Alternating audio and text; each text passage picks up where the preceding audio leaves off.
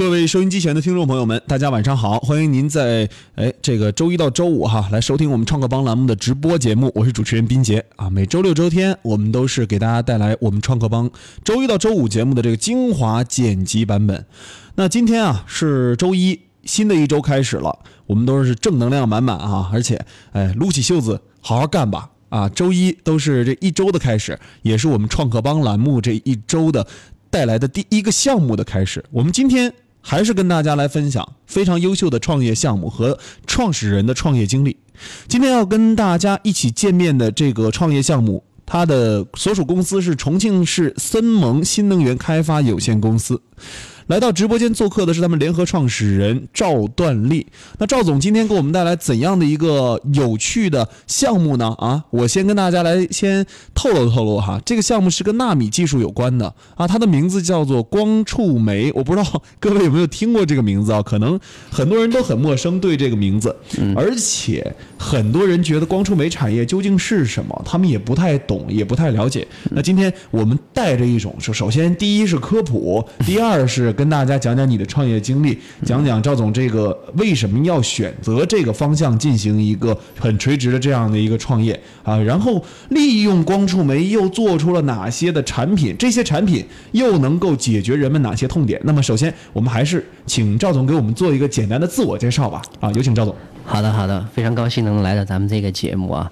呃，我是应该是从重庆那个大学毕业以后，嗯，就去了那个当时工信部下面的一个电子地物研究所，嗯，一直呢是在从事这个半导体材料的研究这个领域，嗯，呃，大概在一三年、一四年左右吧。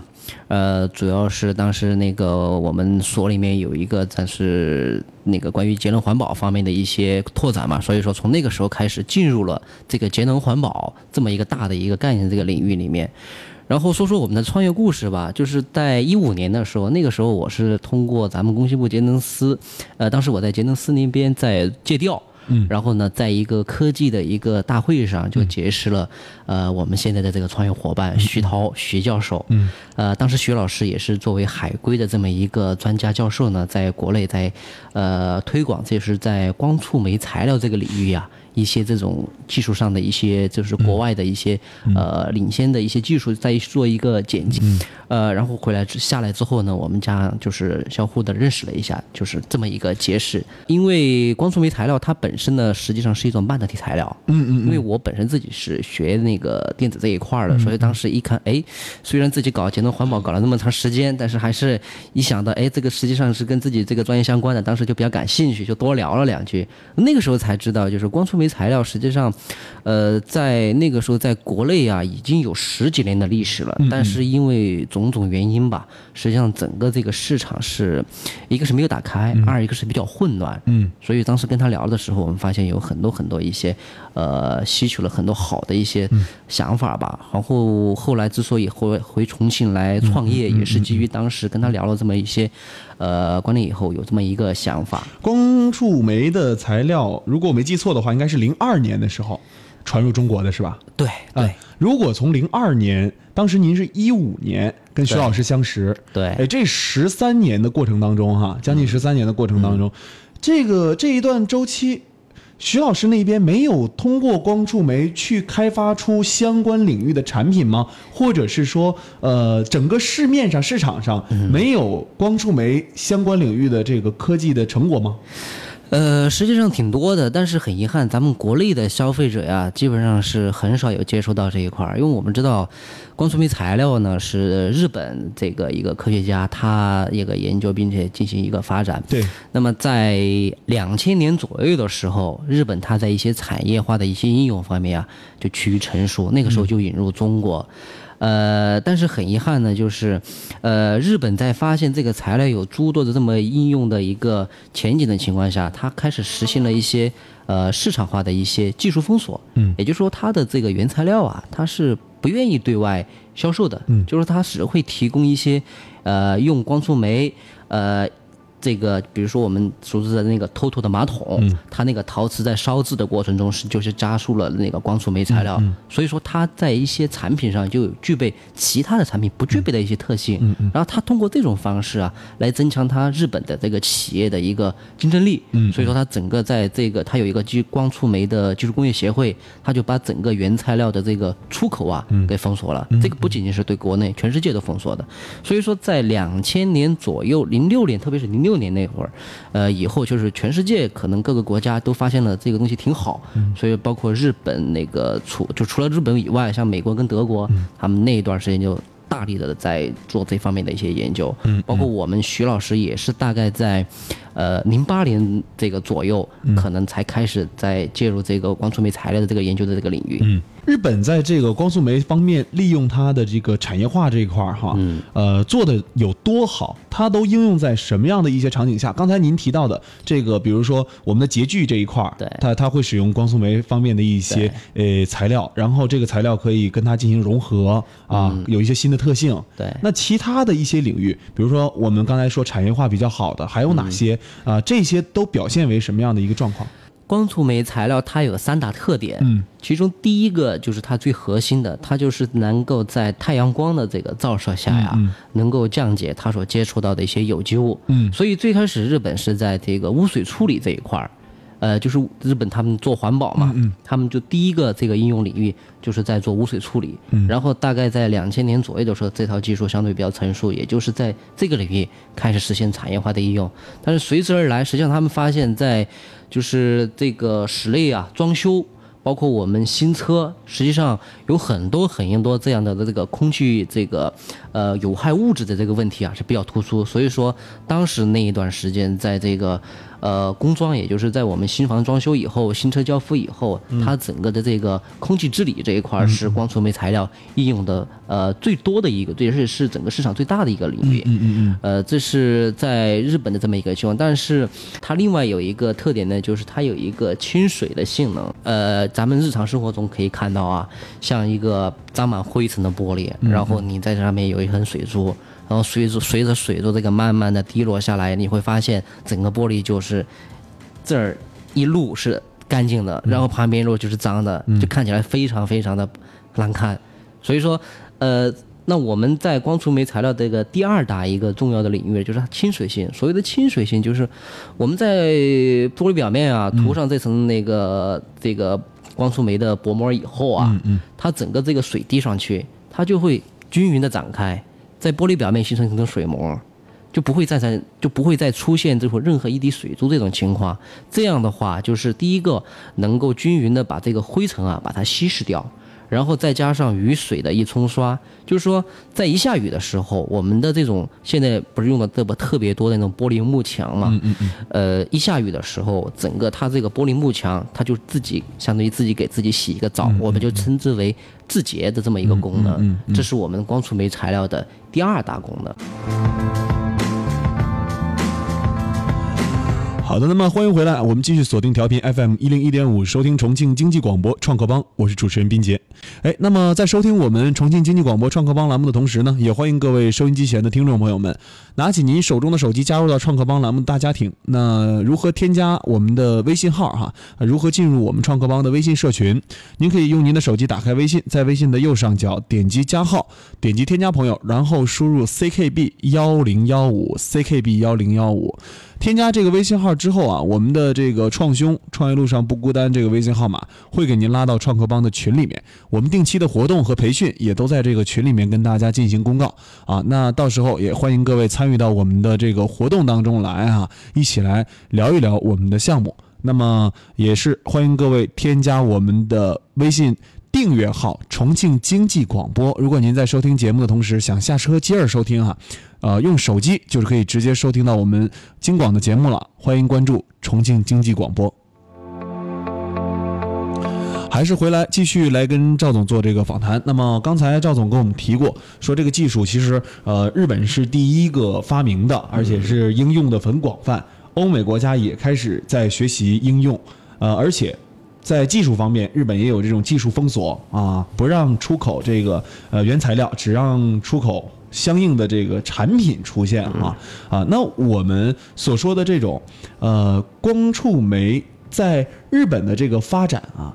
它一直都是应用在我们现在从事的，比如说，呃，室内空气治理，嗯，还有这个车内空气治理，啊，一直都是这个样子吗？还是说它在这上面也有更先进的一些转变，或者让我们意想不到的一些呃变革？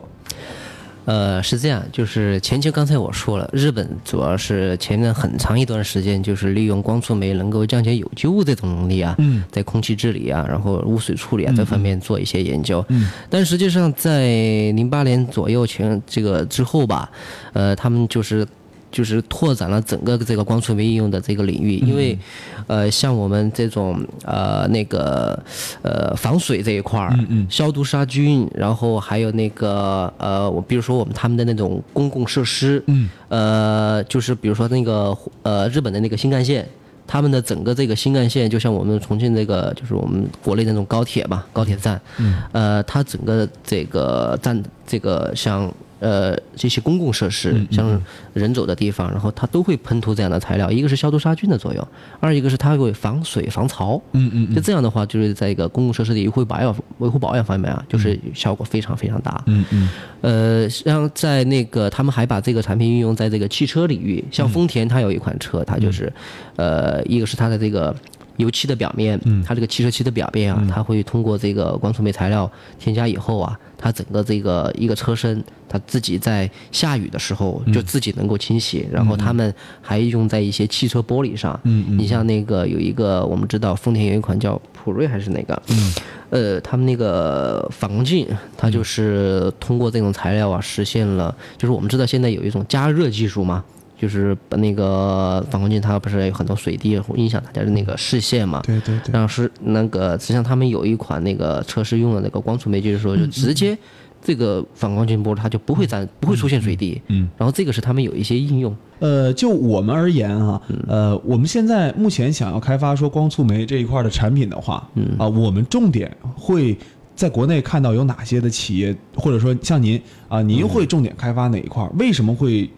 在这个领域去进一步的开发，呃，这么说吧，就是光触媒材料肯定它的得天独特、得天独厚的一个特点，就是在降解有机物。所以说，在空气治理，嗯，包括污水处理，还有一些挥发性有机物的一些分解，这个是肯定它是第一个它的一个应用领域。对。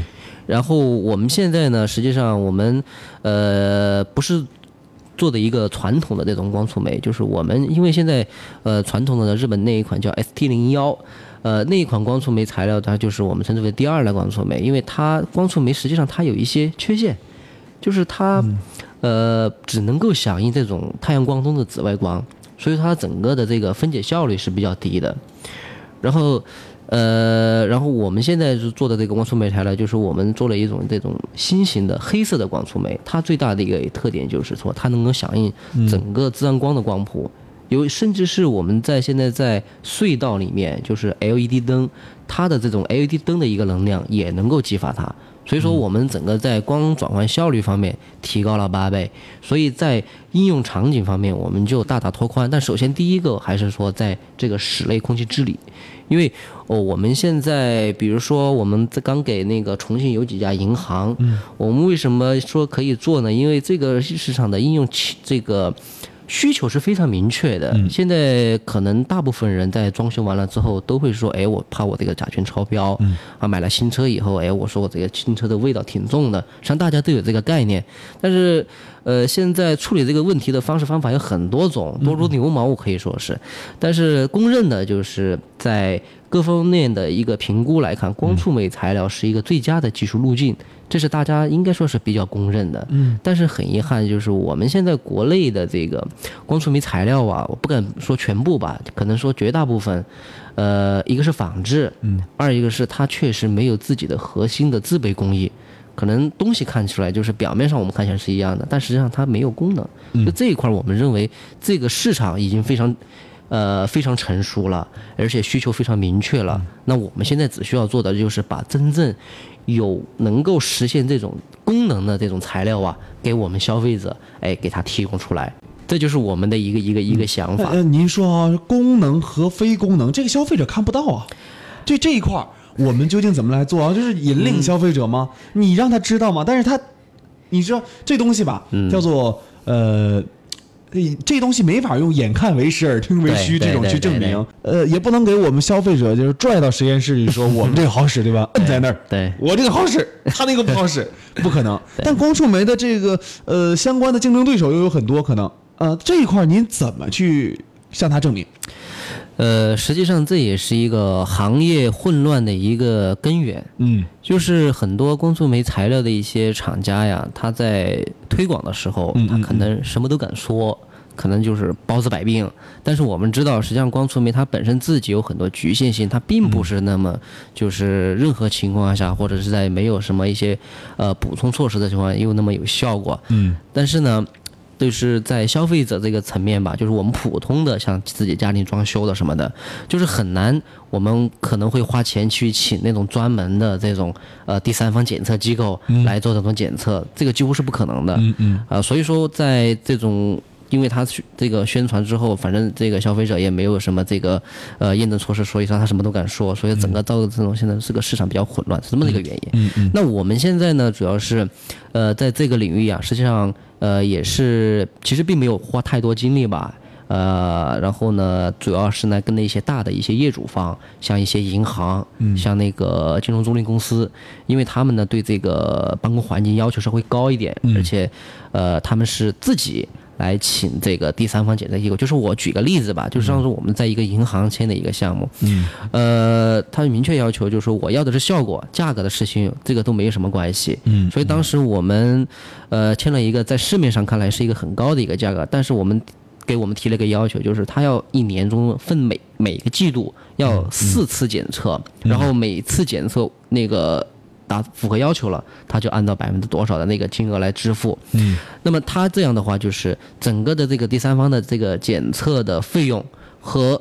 他找谁来检测？这个他自己业主说了算。你只需要保证说你的这个效果达到了。如果一旦是说超标，那不好意思，我们的检测这个费用是非常高昂的，可能有时候，呃，已经超过了我们有一些在空气治理这个一些公司，它的这个报价可能还覆盖不了这个检测的费用。嗯嗯。所以这个检测的费用是个价格非常高昂的一个一笔开支。所以说我们因为对自己的产品有信心，所以说我们呢就答应了这个条件。嗯。就是说，如果是不达标，那么 OK，我赔你这个，呃，检测的费用。嗯。因为像现在的话，我们当时做那个项目，他做一次检测的费用就个十万块钱。嗯。我们整个项目才八十万。嗯。他做一次，如果是，呃，我们这个没达标的话，可能四次下来，可能这个别说这个挣钱了，可能就是亏本亏的，这是非常厉害。我们为什么敢做呢？就是这个原因。但是对于普通的消费者，就很难用这种手段去去来做，因为他不可能去花几千块钱。来请专门的公司来做，但是呢，也有一些方式，比如说我们可以买一些那种试纸。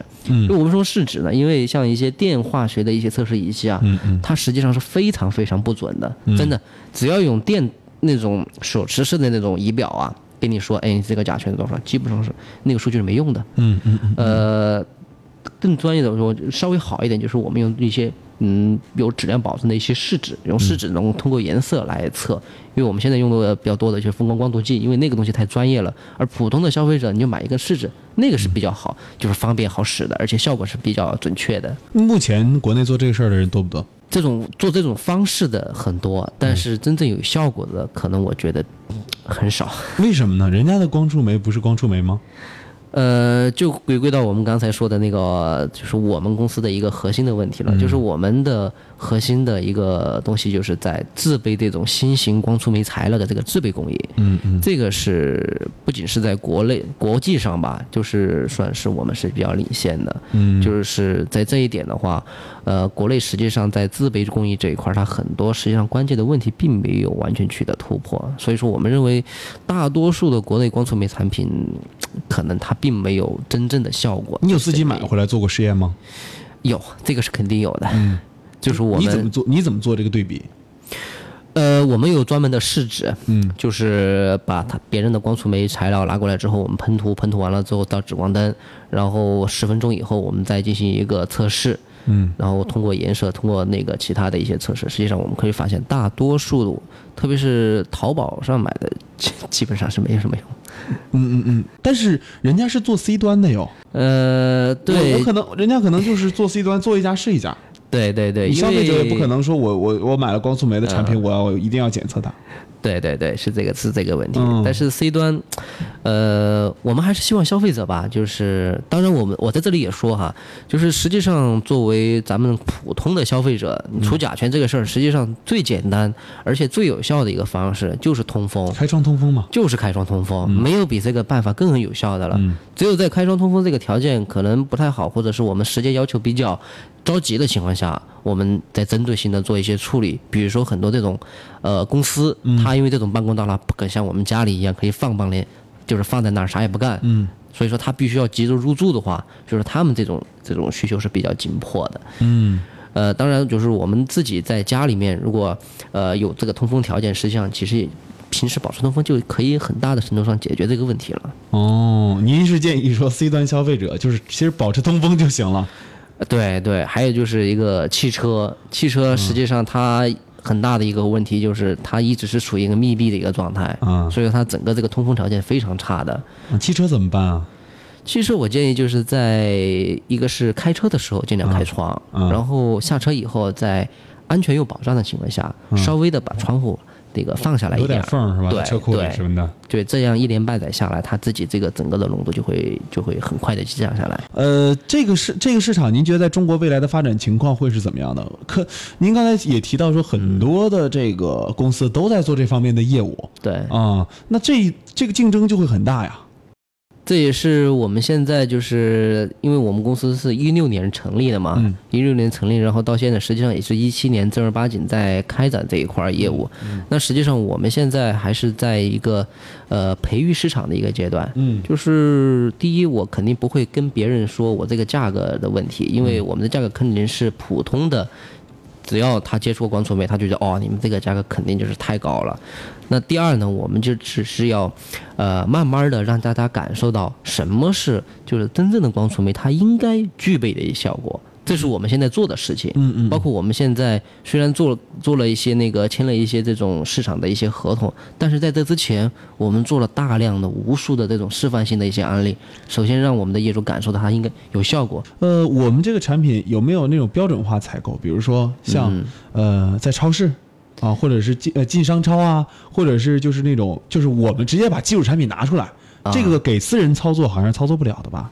啊，没有没有，这种操作是很简单的。那它不是，关键是它需要在在紫外线下进行操作吗？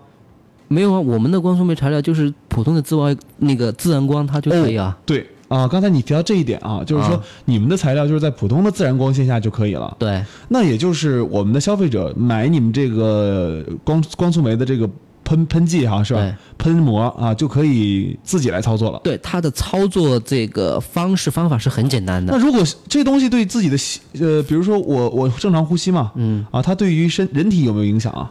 没有，这个是，呃，之前我们在做的那个银行项目的时候啊，业主方也已经明确提出过，就是不能造成二次污染。嗯，那自身这个事情呢，我们是做之前有做过专门的这一些测试，咱们在香港我们做了一个无毒害的一个测试，嗯它整个测试报告大概有八十多页吧，嗯。就整个它对人体的、对动物的各方面的影响，就是完全是一个无害的一个产，就是一个材料，就是即便是你吸入体，就是没有没有什么影响的。它目前啊，目前这个呃光呃黑色光速媒嘛，就你们做这个产品，嗯。呃，您觉得在这，比如说一六年开始创办企业嘛，嗯。啊，现在一七年全年也快过去了，嗯。啊，这一年的发展过程当中，向别人推广这个产品的时候，嗯别人会很接受你吗？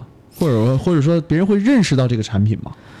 呃，其实从我们呃在推广过程中，实际上真正愿意花时间去了解这个东西的人，其实我们发现是很容易跟他沟通的。包括我们现在很多的一些呃业务啊，业务方面的开展，都是说我们在跟别人介绍的时候啊，他自己也觉得这个东西，哎，他也认可了，然后帮我们去引荐一些业务。嗯然后可能在，呃，更多的在这种普通的消费者这个层面，可能真的是很难去跟他交流。好的，好的。那今天啊，由于时间的关系啊，我们就跟您一起，跟赵总一起聊到这儿啊。好啊，我们也是希望您能够在这个光触媒这一块儿，黑色光触媒领域，能够把自己的产品不光是推向 B 端哈，可能互联网化。然后再转向 C 端啊，可能都有这个一些方面的尝试。然后在营销方面，可能呃，日后估计也要自己要寻找这种营销的团队来配合你们公司产品了。啊，今天非常感谢我们的呃赵总来做客我们的直播间。那我们下期同一时间，明天再会。